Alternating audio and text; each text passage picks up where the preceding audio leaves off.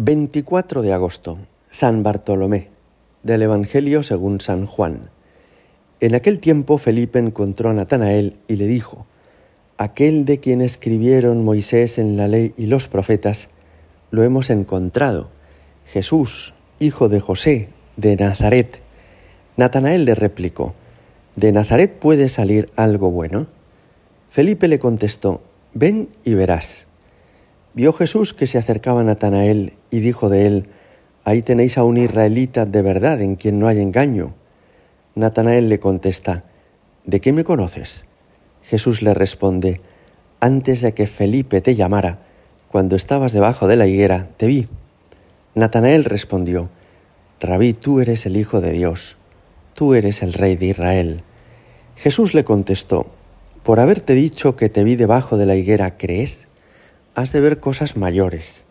Y le añadió, En verdad, en verdad os digo, veréis el cielo abierto y a los ángeles de Dios subir y bajar sobre el Hijo del Hombre. Palabra del Señor.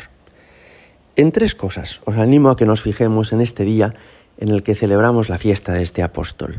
La primera de todas dice un refrán que las apariencias engañan.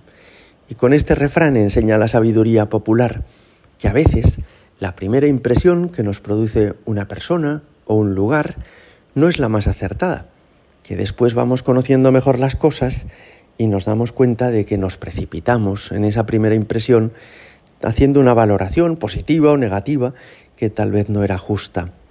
Así ocurre en este Evangelio que acabamos de escuchar.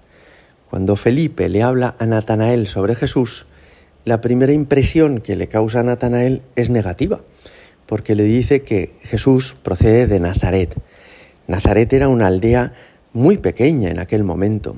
No había pasado nada interesante en aquel pueblo, ni siquiera aparecía en los planos o en los mapas de la época, y por eso la primera reacción de Bartolomé es equivocada.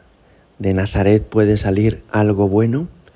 Por el contrario, Jesús no juzga a Bartolomé por una primera apariencia, no se deja llevar por la primera impresión, sino que lo conoce a fondo.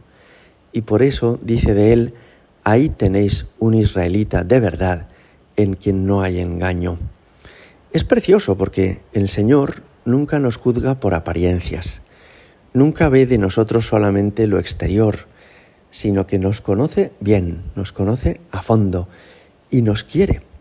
Habla de nosotros, de cada uno de nosotros, con indulgencia, con benevolencia, como un buen amigo. A Bartolomé esto le impresionó. Él, que había hablado mal del pueblo de Jesús, se entera de que Jesús ha hablado bien sobre él y piensa, ¿qué mete patas he sido? Si lo sé, no digo nada de Nazaret. El caso es que le pregunta a Jesús, ¿de qué me conoces? Y aquí vemos la segunda cosa, que llama mucho la atención. Jesús responde, antes de que Felipe te llamara, cuando estabas debajo de la higuera, te vi. Y esa señal para Bartolomé es suficiente para creer en Jesucristo. Tú eres el Hijo de Dios, le dice a Jesús. ¿Qué es lo que estaba haciendo Bartolomé debajo de la higuera? No lo sabemos, pero sí sabemos que en la historia de Israel hay algunos personajes, por ejemplo Jacob, que dormidos a la sombra de un árbol tuvieron una experiencia de Dios. Concretamente Jacob vio que se abría el cielo y que bajaba una escalera y que ángeles de Dios subían y bajaban. Quizá Bartolomé estaba teniendo un rato de oración debajo de la higuera, o quizá se había dormido y había soñado cosas parecidas con respecto a Dios.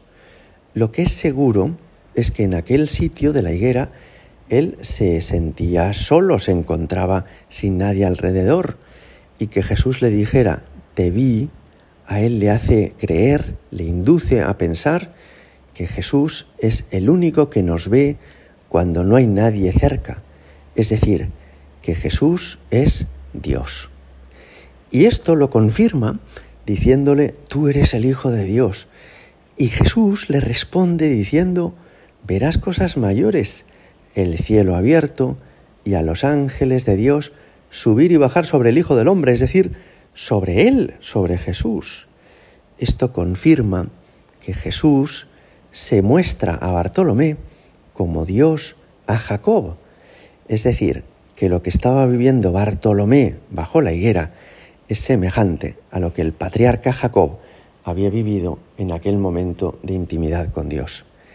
Es un segundo aspecto de este Evangelio precioso, que Jesús nos conoce en nuestra intimidad y que a Jesús podemos dirigirnos como nos dirigimos al mismo Dios, que efectivamente veremos el cielo abierto y a los ángeles subir y bajar sobre el Hijo del Hombre, sobre Jesucristo.